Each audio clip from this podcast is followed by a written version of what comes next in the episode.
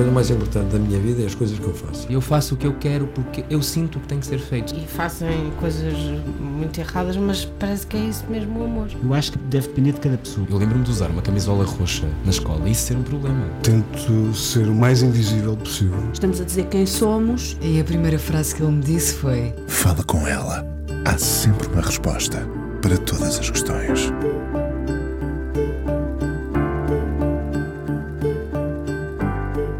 Este Fala Com Ela tem, na verdade, dois protagonistas, dois estetas. Anabela perseguiu Jorge como um dia Jorge perseguiu uma fotografia que poderia ser o gatilho para algo mais. E foi. Era Rita Hayworth. Perseguir aquilo que queremos costuma posicionar-nos na grelha que interessa, mesmo que com diversas partidas.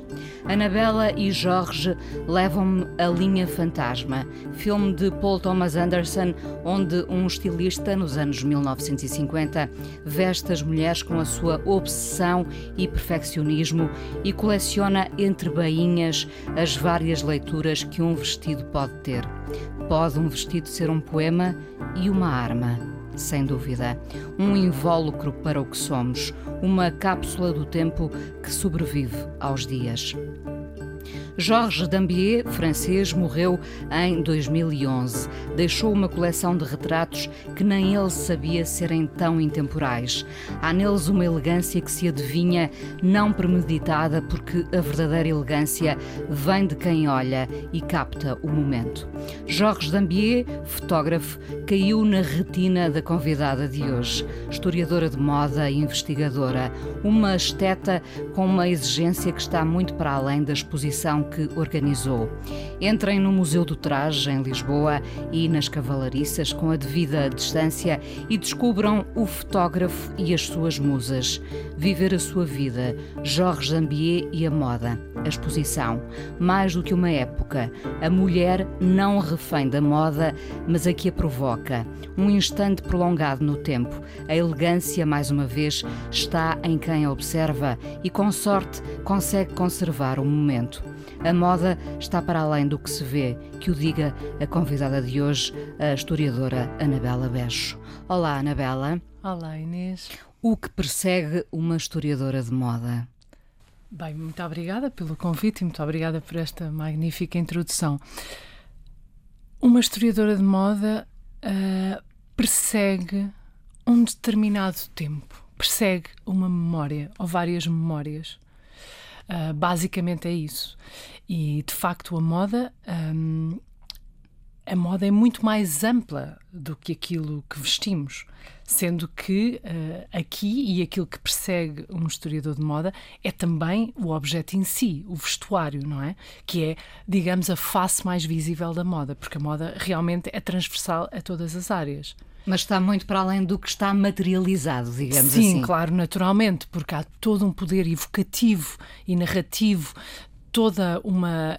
Naturalmente que o vestuário, e quando falamos de moda no vestuário, não se trata de frivolidades, de modo nenhum, porque nós temos aqui uma série de questões que se levantam através do vestuário, não é? Primeiro é, é, o, digamos, são as peças de design que estão mais próximas de nós enquanto seres humanos não é? Nós vivemos uh, com o vestuário e, portanto, nada disto poderia ser frívolo porque se trata de uma coisa muito íntima, muito próxima do ser humano. Mas e, há portanto, esse permanente estigma da moda associada a uma mas certa que não, frivolidade. Mas, mas, que é um disparate completo e, e, que tem a ver naturalmente com a sua efemeridade e com os ciclos, etc. e tal, e que faz parte.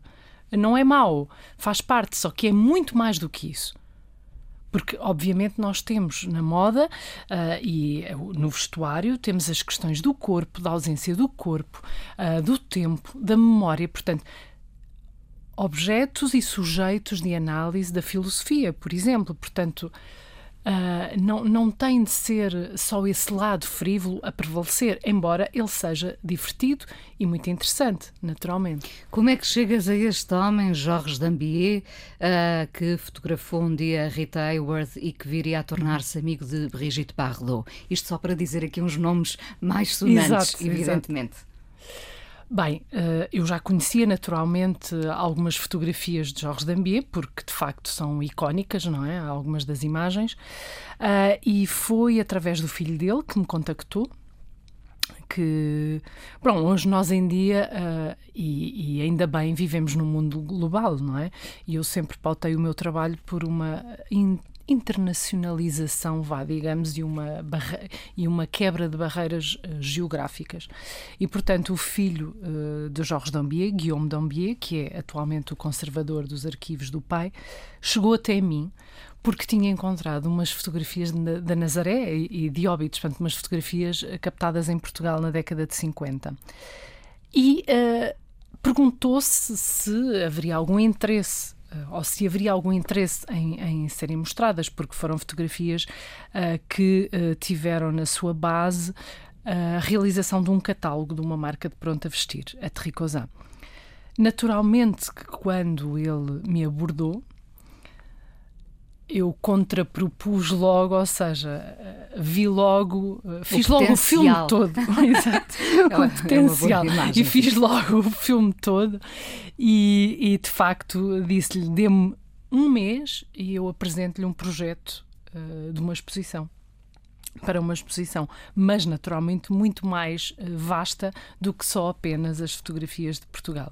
Porque naturalmente o que me interessava explorar aqui Uh, não era meramente uma questão uh, de vinda ou do, do, pitoresco que pode ser esta vinda de Jorge Dambier a Portugal, uh, mas sim trabalhar um determinado tempo na moda, um determinado momento que são os anos 50 e que ali entre 1947, depois do surgimento do New Look de Dior, e 1957, que marca a, a morte de, do Monsieur Dior, está, uh, enfim, uh, é o período de ouro da alta costura parisiense.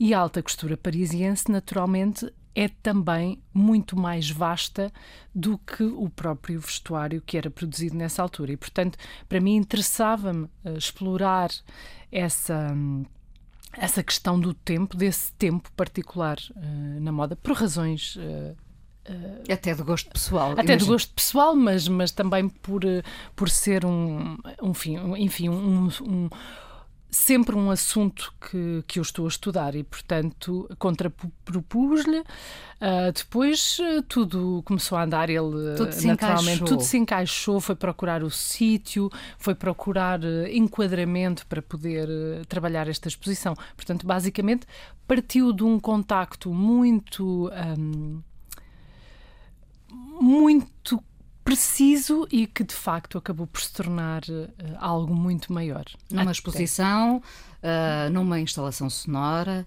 num livro uh, e daqui para um a frente. Colóquio num que colóquio, aconteceu sim. no dia a seguir à inauguração da exposição e que realmente trouxe também ao debate todas estas questões deste período e da moda.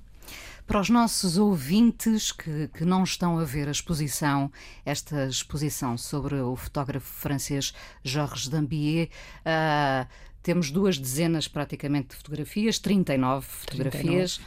Uh, para quem não viu esta exposição e pode vê-la uh, até ao fim de outubro, o que é que temos ali? Porque temos esses anos 1950 na sua, uh, uh, no seu apogeu, na sua perfeição, e eu aludo ali no início ao Linha Fantasma, o filme de, de, Paul Thomas Anderson, precisamente por se basear num estilista, num costureiro, uh, nos anos 1950, tal como Georges Dambier buscavam uma ideia de perfeição.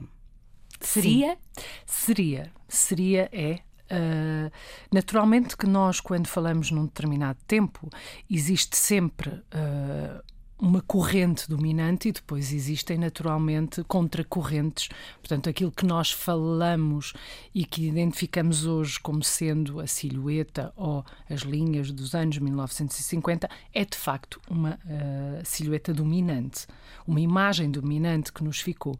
E de facto tem a ver com a idealização.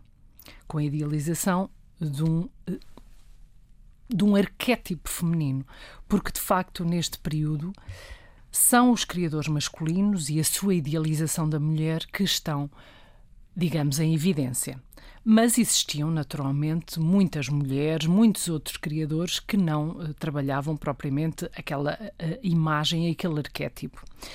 Um... No caso de Jorge Dambier, ele também perseguia essa silhueta e os detalhes, evidentemente. E, e, essa coisa de levar a mulher até à rua e expô-la até em momentos de cotidiano eh, que se calhar não, nós não estávamos habituados a ver na moda. Não, de todo. Ele foi muito pioneiro, porque de facto a alta costura sempre sendo, digamos, a, a expressão máxima uh, na moda, não é? Pelo, por tudo, pelo trabalho uh, artesanal, sobretudo, uh, por todo o cuidado, pela excelência dos materiais. Portanto, a alta costura, digamos, é assim o, o nível mais elevado da expressão da moda. E, uh, de facto, era um pouco endeusada. Digamos assim, por algumas revistas. E o facto de Georges Dambier levar a alta costura para a rua, estava também a humanizá-la, estava também a Uh, aproximá-la aproximá da mulher, não é? E da emancipação da mulher nesse movimento uh, que a mulher de facto uh, tinha conquistado e queria continuar a ter um papel ativo na sociedade. E, portanto, uma alta costura que era altamente ritualizada, que obedecia a momentos e a, a uma coreografia até de vestir, de facto, esta questão de trazer a alta costura para a rua é realmente esta humanização, esta modernização. E o Jorge Dambier tem um papel fundamental em veicular esta imagem de uma mulher emancipada, sofisticada, vestida de alta costura. Estamos a falar de nomes como Christian Dior, Balenciaga, Jacques Fad, mas também Madame Grey, também uh, Chanel. Uh, e, portanto, ele traz a mulher para a rua e dá-lhe esta espontaneidade que a fotografia de moda não tinha, a fotografia de estúdio. Mas essa, essa será a ideia de moda, quando insistimos muito na palavra perfeição, não é? Uh, aliada à moda. Ou devemos abalroar essa ideia de perfeição também, quando falamos de moda? Eu acho que também devemos. Acho que também devemos, porque a moda é também isso. Um, uma ideia de provocação. Uma ideia de provocação também. E quando falamos uh, mais ao nível da, da, perfeição, naturalmente é uma perfeição uh, que é uma, que é uma imagem, veiculada por uma imagem, mas também quando falamos de perfeição na moda, tem que ver também com os processos de criação, de concepção, de realização. Portanto, uma atenção a todos os detalhes, ao corte, à perfeição do corte, à perfeição do, do material que é utilizado. Portanto, quando falamos em perfeição, não é, uh, não é meramente uma imagem de perfeição, é todo um processo que está para trás. Uh, Dambier tem as suas musas e, e Bardot uh, torna-se próxima, uh, até muito tarde, não é? Sim, sim. Um, é também uma espécie de namoro com o cinema. Há muito namoro no, com o cinema na arte de Jorge Lambier. Muitíssimo, muitíssimo. Ele uh, assumidamente tinha uma referência muito forte no cinema. Uh, trabalhou com muitas manequins que depois se tornaram atrizes, como a Brigitte Bardot, Ana Karina, Karen Blangernon, a Capucine, todos estes nomes. Mas para além disso, era uma relação, era todo um movimento que se vivia em Paris, não é? E que começou uh, no pós-guerra, depois de um período sombrio em que uh, estas uh, disciplinas, várias disciplinas, dialogavam entre si. Era também ao nível. Uh, das próprias produções de moda que ele fazia. Portanto, ele saía para a rua com as manequins, mas era todo um processo e toda uma produção e uma logística que tinha que ver com o cinema também. A questão de iluminação, a questão de criação de, de proporcionar um cenário, sendo que um cenário real, mas que proporcionar esse momento. Portanto, tinha tudo a ver também com as próprias filmagens de, que existiam no cinema. Dando lugar também uh, ao sonho. O espaço do sonho. Naturalmente, naturalmente. E a fotografia de moda começou por ter um papel muito uh, ligado à realidade e à realidade que era divulgar as criações uh, dos costureiros uh, franceses, portanto, divulgar a moda, mas também a partir de, de, sobretudo a partir da segunda metade do século XX, cria, conquista também esta liberdade narrativa e criativa, portanto, de contar histórias e, e naturalmente isso também a aproxima do cinema, claro. Anabela, tu há pouco falavas da época dourada da alta costura, ali os anos 1950. De quanto tempo precisamos nós uh, para olhar uh, devidamente para trás e, e, e, situar no tempo, cronologicamente, este foi uh, o tempo da alta costura, o tempo de ouro da alta costura? É, é assim, neste caso em particular não foi preciso tempo nenhum, porque no próprio momento em que estava a acontecer, sabia-se, sabia e o próprio Christian Dior foi ele que disse esta é a idade de ouro de da alta costura. E tinha que ver naturalmente com o período sombrio da guerra, não é? O pós-guerra. E portanto o que significou toda esta imagem de sonho que a moda neste período, portanto, que a alta costura neste período veiculava. É que estamos a falar. Hum, de uma indústria que no final dos anos 40 representava uma das maiores indústrias de exportação de França. Portanto, a alta costura tinha este lado muito ancorado à realidade, não é? Em dar trabalho às pessoas, em criar riqueza para um país que estava naturalmente uh, fragilizado pela guerra, mas naturalmente também este uh, esta carga emocional e simbólica que esta alta costura neste determinado período representou, que era de fazer, de permitir às pessoas sonharem. E agora deixa-me uh, puxar-te para o presente, neste, nestes tempos tão do avesso que nós uh, vivemos. Uh, que moda está a refletir esta era? O que eu vejo é que. Hum, há de facto uma uh, pluralidade de uh, mensagens, não é? Mas há também uh, uma, uma âncora muito forte a este período em concreto. Nós vemos o caso da, da Maison Balenciaga. Uh, Balenciaga é hoje uma das casas que realmente tem tem tido uma prosperidade económica com o designer atual, o Demna Gazalia, mas que, uh, e tem, temos assistido a isso, tem uh, pesquisado, tem ido à procura destas memórias da casa e do seu fundador, Cristóbal Balenciaga, e tem realmente uh, proposto um mergulho uh, uma viagem no tempo e reinterpretado todos esses códigos da casa para uh, o tempo atual. É importante e, esse regresso ao passado permanente? Eu acho que sim, é fundamental. Uh, a moda alimenta-se ela própria, mas como todas as disciplinas, naturalmente, nós uh, nada surge, não há ninguém que invente nada. Uh, em particular, ou seja, há todo um movimento e há todo um, um, uma, um pesquisar, todo um voltar atrás. Portanto, voltar atrás não é sinónimo de estar preso ao passado, de todo é, é, absolutamente necessário e os designers têm provado isso. Os designers que hoje em dia estão nas casas de alta costura que foram criadas nessa altura ou até uh, em décadas anteriores, e realmente este uh, mergulhar no passado é de facto ir à procura de um futuro. É uma espécie de bússola, não é? Completamente, completamente. E, e, acaba por ser, portanto, não é nada que esteja. Nós não. Ninguém inventa nada. Uh, nunca. É uma cadeia e isso é que é bonito. É toda uma. Porque é também uma humanização das próprias disciplinas. Vivemos em loop também. Completamente. Também na moda. Completamente. Vamos à primeira canção que escolheste. Uh, já sei que é do teu eleito Serge Gainsbourg.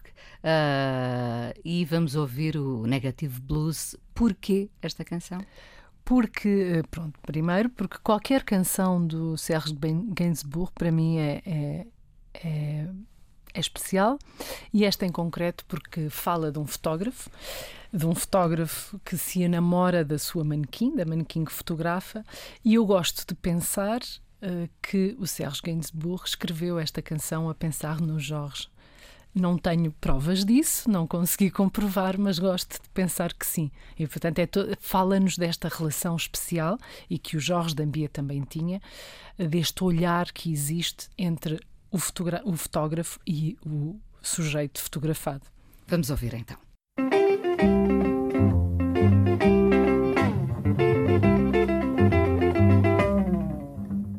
A historiadora de moda e investigadora Anabela Becho. Hoje no Fala Com Ela, curadora da exposição Viver a Sua Vida, Jorge Dambier e a Moda, que podem ver no Museu Nacional do Traje, em Lisboa, até ao fim de outubro. 39 fotografias. fotografias. Porquê estas 39? 39 fotografias. Primeiro, porque eu, quando comecei a fazer, uh, naturalmente tem que ver com o espaço, não é? Também. Uh, com a adequação do número de obras a apresentar ao espaço, naturalmente. Mas também. Moldaste a exposição ao espaço. Sim. A exposição, uh, a partir de um determinado momento, ela nasceu antes do espaço, mas depois, a um determinado momento, foi, foi necessário ajustá-la ao espaço. Um, e como. Um, naturalmente, a escolha foi uh, tendo em conta os núcleos, que são seis, e que cada um deles tenta abordar um aspecto importante. O espírito da alta costura, que é o primeiro núcleo, o espírito couture, depois uma mulher na cidade, que aborda naturalmente esta vertente e esta particularidade da, da, do trabalho de Jorge Dambier, que é sair com os manequins para a rua e ser pioneiro nesse aspecto. Já nos anos 30, Jean Moral tinha feito isso, mas não ah, naturalmente com a expressão que o Jorge Dambier teve. Depois, dois núcleos, uh, real e surreal e cenário, que nos uh, convidam a refletir sobre a natureza da própria fotografia de moda. Depois, o convite à viagem, um outro título roubado desta feita ao Baudelaire uh, e não ao, ao Godard do, do, do título da, da, exposição, Viver a Sua Vida. O convite à viagem, porque é outro aspecto muito importante na obra de Georges Dambier, é que ele tirou os manequins do estúdio, mas também as tirou do país ou seja, também as levou para fora do país. E não era muito comum no início da década de 50 levar manequins e fotografar alta costura em locais como Marrocos, como a Córcega ou como Portugal. Como Portugal, como, como neste caso a Nazaré, uh, Estoril, Óbidos, exatamente, Óbidos. que é o último núcleo uh, da exposição. Portanto, é Portugal 1957, que é uh, a data em que Jorge Dambier vem aqui.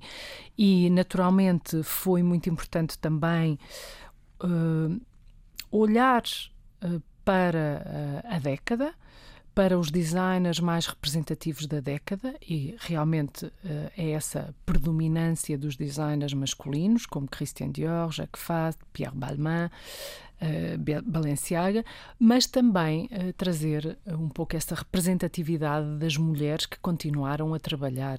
O caso da Graet, já desde a década de 30, que continuou o seu imperturbável caminho, ou a, a Gabrielle Chanel, que retorna à moda após ter encerrado a sua casa no início de, da ocupação de Paris e retorna à moda com um propósito, como um manifesto para realmente insurgir-se contra esta, este arquétipo e este arquétipo de perfeição abalroando essa. abalroando essa essa perfeição, essa, perfeição vá digamos assim este, este arquétipo criado pelo olhar masculino. Uh, para além das fotografias há uma instalação sonora onde tu dissertas chamada Robe Fantôme onde dissertas sobre o poder de um vestido aludindo a Madame Grèce, uma figura tão misteriosa como discretamente icónica uh, da moda parisiense ela e os seus drapeados, uh, insistindo tu uh, nesta coisa de que todos os vestidos contam uma história, no fundo, não é? Uh, mesmo neste chamado pronto a vestir, o fast food do vestir que nós usamos todos os dias e também deitamos fora muito facilmente, as peças contam histórias porque nos assentam de forma diferente, por exemplo. Sim, mas às vezes não têm sequer tempo de contar essa história, não é? Porque são tão descartáveis. E eu acho que também é, é, é importante chamar a atenção para esta relação da moda com o tempo. Uh, também no tempo em que nós Uh, com, nós nos relacionamos com as nossas peças de vestuário. Naturalmente que quanto mais tempo as usarmos, mais memórias e mais histórias teremos naturalmente com elas e, e, e por isso uh, sim e não. Naturalmente que é vestuário uh, está associado a determinados momentos, mas de facto às vezes há, há é tudo demasiado rápido. Pois, exatamente. Se, se, a moda hoje em dia é assim tão descartável, que história poderá ela contar, não é? Exato. Quando olharmos para o nosso armário, isto é tão é, simples. Conta uma história, mas não será eventualmente a história mais bonita, uh, diria eu. Uh, talvez um pouco desprovida uh, de humanidade, de densidade, de poder educativo.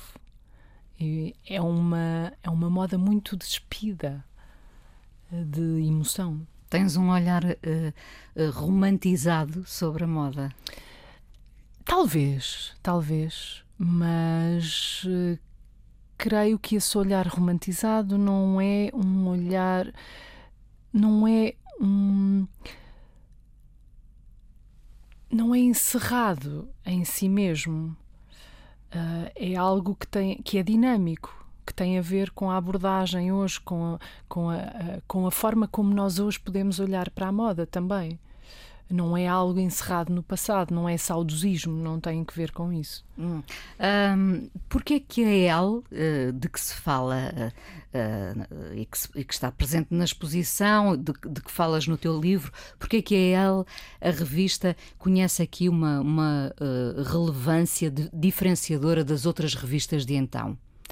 Porque a El foi fundada pela Hélène Gordon Lazareff, um, que era uma mulher uh, muito progressista, feminista desde sempre e que uh, funda esta revista com o propósito de veicular esta imagem de uma mulher contemporânea, uma mulher que é muito mais ampla, ela tinha uma, uma, uma visão da moda muito mais holística do que apenas o vestuário existiam grandes escritores que escreviam para uh, escritores e escritoras que escreviam para a El era toda uma, um posicionamento da mulher na sociedade.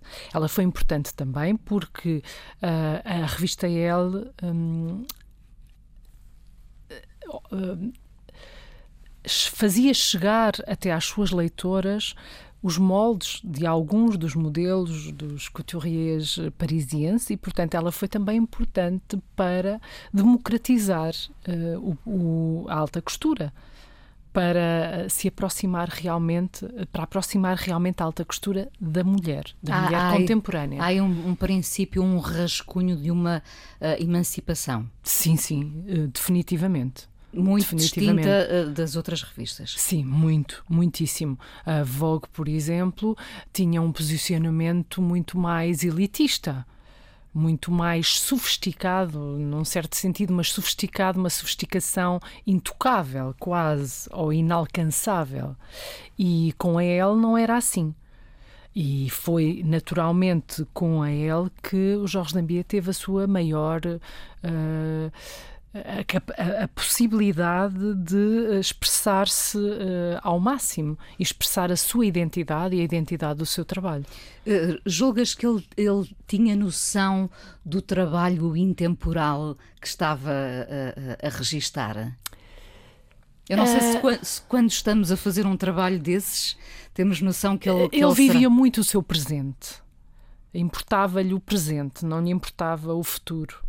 Uh, e também essa essa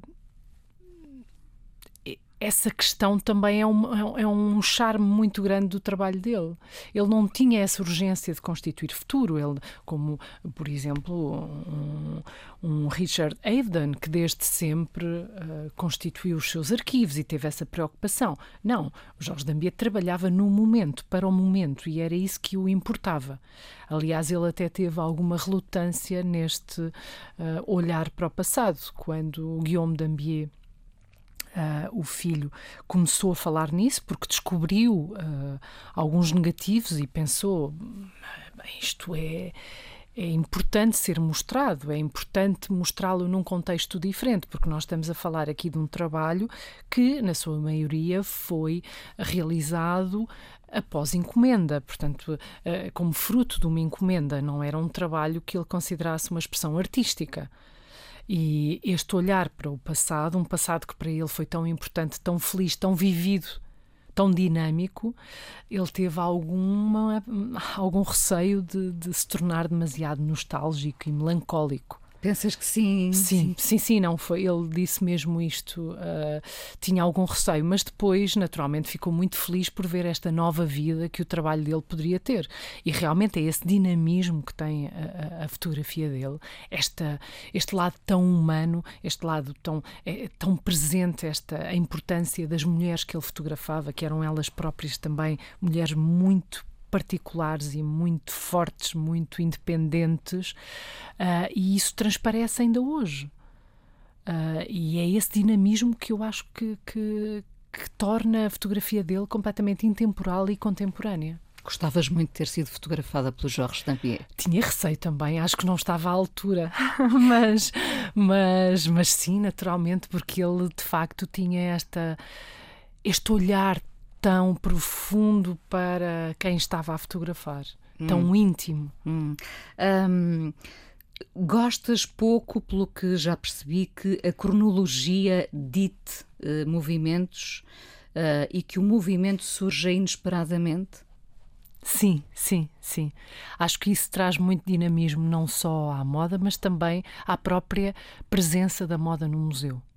Isso, eh, de uma maneira geral, não olhando só para o museu, mas acontece pouco ou, ou, ou não? Ou há, este, eh, há muitas vezes esse movimento? Nós temos, até mesmo quando, quando nos vestimos no dia a dia, nós podemos ter esses pequenos elementos disruptores que de facto trazem movimento e, e dinamismo e uh, viv, vivificam aquilo que usamos.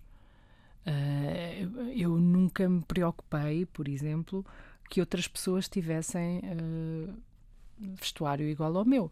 Porque eu acho que cada um, nós, cada um de nós, com a nossa identidade, nós damos vida. Damos uma nova identidade. Exato, damos vida, à mesma vida peça. à peça de vestuário. O que te levou a seguir este caminho da moda? Uh, houve uma influência, o livro é dedicado à tua avó, uh, uma mulher forte. Uh, o, o, porquê é que seguiste este caminho? Sempre esteve presente. É um clichê dizer, mas é um facto. Sempre me interessou, sempre fiz eh, roupa para as bonecas, sempre gostava, adorava brincar com bonecas de papel e vestir-lhe, uh, sempre, desde sempre. Um, mas poderia ter seguido outra via. A minha formação também, eu estudei design de moda e neste momento continuo a estudar, não é? Mas uh, também estive sempre entre a pintura.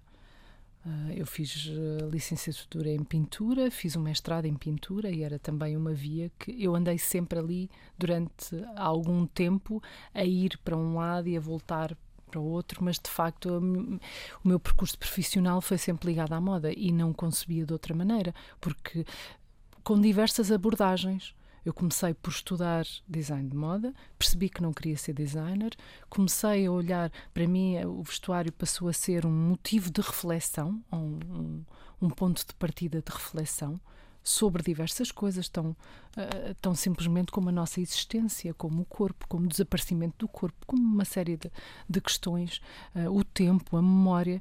Um, mas a moda acabou por vencer definitivamente. A pintura uh, está ali num patamar quase intocável, porque, tal como o Jorge Dambier, eu também achei que uh, se calhar não tinha assim uh, tanto a dizer através da pintura e, portanto, abandonei-a, uh, de certo sentido, abandonei-a pelo menos durante algum tempo, uh, mas não concebia neste momento outro objeto de estudo, porque encontro aqui tanta riqueza, tanta riqueza. Depois foi o passar a escrever sobre a moda, depois ensinar a moda, depois trabalhar num museu e ver a moda do, numa outra perspectiva. E é por isso que esta exposição também uh, é construída com muitas camadas, muitas camadas de memória. Uh, Sem dúvida que, que és uh, uma esteta com um grande poder de reflexão sobre as coisas. Um, nós, nós mulheres, nós homens, temos muitas vezes dificuldade em pôr o nosso estilo uh, por medo de arriscar? Sim, diria que sim. Ou às vezes uh, falta de, de, sentido estético inato, muitas das vezes, mas também esse medo de arriscar, esse medo de encontrar a nossa identidade. Porque trata-se disso, não é? Não, um, acho eu. Uh, e, é, e é, é, é, fantástico como o vestuário pode uh, ajudar-nos a viver o dia a dia. Ou a intensificar a nossa personalidade, Exatamente. por exemplo. A Diana Vreeland, por exemplo, uh, uma grande figura da moda, ela uh, dizia que o facto de se vestir todos os dias era um motivo para sair da cama. E, e, é verdade. A moda, o vestuário, a forma como nós nos expressamos através do vestuário pode ajudar-nos a viver a vida. Dirias que, que nos vestimos primeiro para o outro ou para uh, nós próprias? Eu acho que a maior parte das pessoas se veste para os outros, uh, mas eu não considero que seja essa a melhor maneira de nos vestirmos. Eu acho que temos de nos vestir para nós próprios, em primeiro lugar. Um, há muitos Jorge Dambier para, para descobrir? Não tenho assim tanta certeza que, que existirão muitos Jorge Dambier para descobrir. Eh, se calhar alguns, mas ainda existe muito do trabalho Jorge Dambier para descobrir. Isso seguramente. E vais seguir esse filão? Naturalmente. Gostei dessa resposta com toda a certeza. Uh, o, o, o que é que seria um dia bom para o Jorge Dambier? Consegues uh, Consigo. imaginar? Consigo. Um dia bom seria naturalmente estar a fotografar uh, as mulheres bonitas que ele tanto apreciava. Uh, Suzy Parker, talvez, que era a manequim que tinha uma cumplicidade muito grande no trabalho com ele. Um dia uh, em que ele estivesse a viajar, a conhecer, porque era um espírito muito curioso, e a mostrar, a dar a ver uh, a beleza que ele tanto perseguia. E o que é um dia bom para ti, Anabela Beixo? Para mim, um dia bom, olha, um dia bom é estar aqui hoje a falar contigo sobre estas coisas que tanto gosto. Uh, um dia bom é também um dia em que eu uso uma peça de vestuário que gosto e que é especial para mim uh, e em que me sinto plena e inteira naquilo que visto e na forma como comunico com os outros. Muito obrigada por teres vindo ao Fala com ela aqui na Antena 1, porque ainda vamos conversar mais um bocadinho no podcast. Muito uh, obrigada, eu. Não se esqueçam de ver esta exposição. Tem ainda tempo até ao final de outubro para ir até ao Museu do Traje ver esta exposição sobre o fotógrafo francês Georges Dambier. E nesta despedida aqui na Antena 1, uh, vamos ouvir esta, esta voz, a voz Jeanne Moreau, com este India Song. Porquê? Porque, uh, para já, porque realmente é uma voz, a voz, uh, uma voz francesa uh, maravilhosa, universal, uma mulher forte. que se representava a ela própria no cinema e depois também porque também foi fotografada como muitas outras pelo Jorge Dambier. E esta maravilhosa India Song, uh, India Song uh, da Marguerite Duras, ah, também outra mulher fantástica e ligada ao cinema também.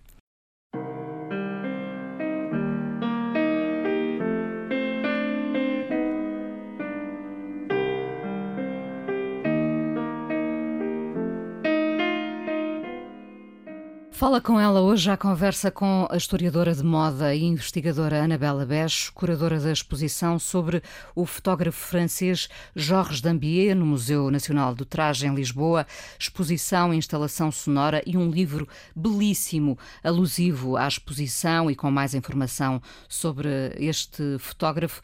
Também lá está, como já aqui falámos, hum, a vinda eh, deste homem eh, à Nazaré, novembro de 1950 1957, a fotografar para a marca de malhas Tricosá. Anabela, era um país tão diferente? Muito diferente. E isso é visível uh, nas fotografias. Mas que, de facto, o Jorge Dambier nunca explora de uma forma negativa. Penso eu.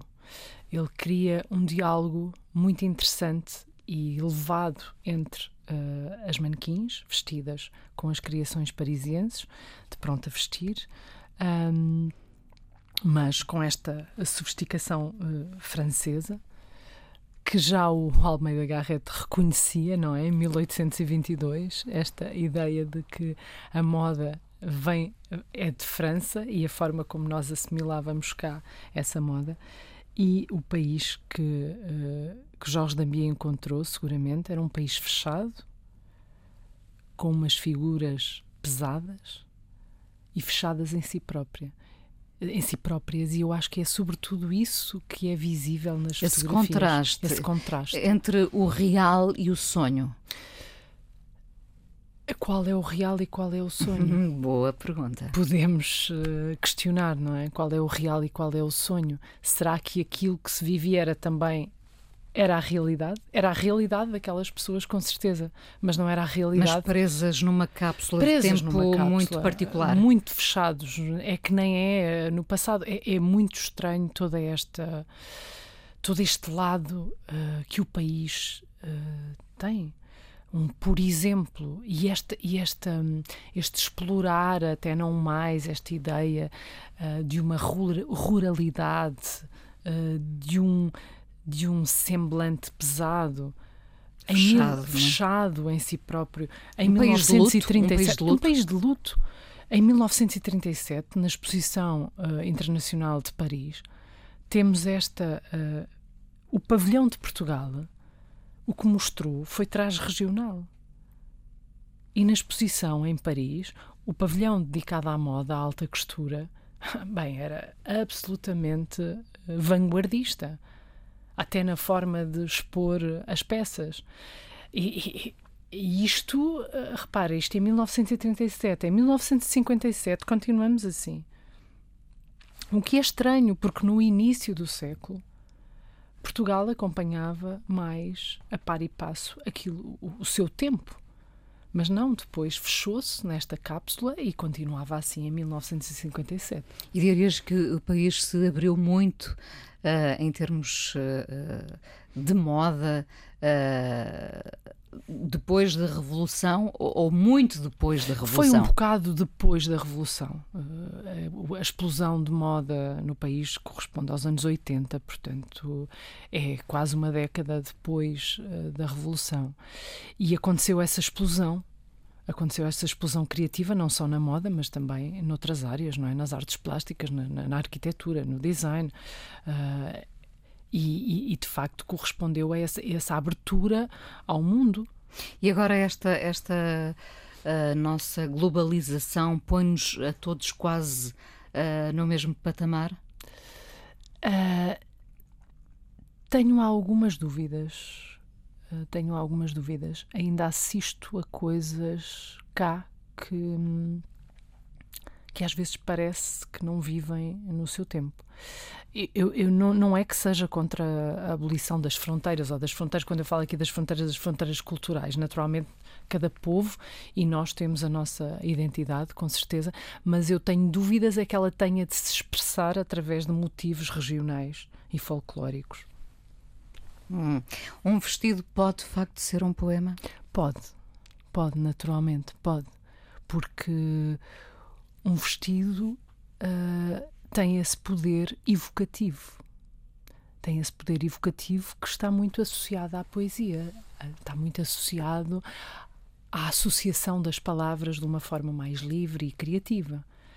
E, e, realmente por todo esse poder evocativo, por tudo aquilo que nos faz sonhar, ou recordar, ou viver, ou regressar, ou, ou visitar um determinado passado, porque também temos essa, eh, também, também nos permite Uh, tudo isso, isso, esse poder é imenso. E de que forma um vestido pode ser uma arma? Muito concretamente, vou, vou falar uh, no caso específico da Guerre, da Madame Guerre, da Madame uh, mas de muitos outros criadores que continuaram a trabalhar durante o período da ocupação, de Paris, portanto, no período da Segunda Guerra Mundial, e uh, que lutaram pela independência do, do país através do seu trabalho através do vestido. A, a Madame Grey, por exemplo, apresentou uma uh, coleção, toda ela em vermelho, azul e branco. As cores do país. E apresentou esta coleção durante a ocupação de Paris, como uma forma de reação, porque os alemães, uh, na altura, o, o, o, queriam relocar a alta costura para Berlim ou para Viena porque perceberam a, a, a, potencialidade daquela indústria, que era fortíssima.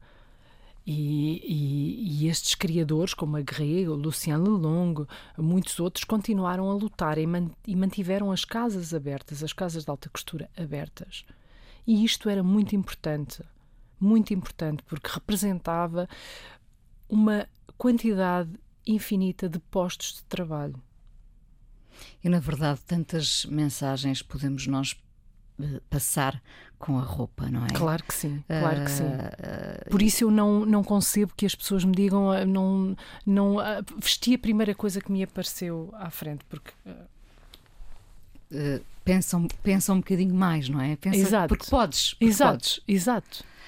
Um, como te sentes em relação à moda? Sempre muito mais do que uma observadora? Sempre, porque sou uma apaixonada. Uh, claro, não sou uma observadora distante e isenta, naturalmente. Sou parte uh, Isso, isso não questão. te torna demasiado exigente contigo própria? Torna, torna, mas, mas, mas não tenho medo dessa exigência. Ou melhor, tenho, mas vou, mas, mas enfrento-a naturalmente. O carisma uh, reforça-se com um vestido ou o vestido apenas vem sublinhar o carisma? Eu acho que apenas vem sublinhar o carisma. Não há vestido algum no mundo, apesar de, da roupa ter superpoderes, um vestido poder ter um superpoder, não há nenhum vestido que te traga carisma. Definitivamente. Anabela, muito obrigada por teres vindo obrigada, a falar com ela. Obrigada, Inês. A coisa mais importante da minha vida é as coisas que eu faço. Eu faço o que eu quero porque eu sinto que tem que ser feito. E fazem coisas muito erradas, mas parece que é isso mesmo o amor. Eu acho que deve depender de cada pessoa. Eu lembro-me de usar uma camisola roxa na escola e isso ser um problema. Tento ser o mais invisível possível. Estamos a dizer quem somos. E a primeira frase que ele me disse foi: Fala com ela. Há sempre uma resposta para todas as questões.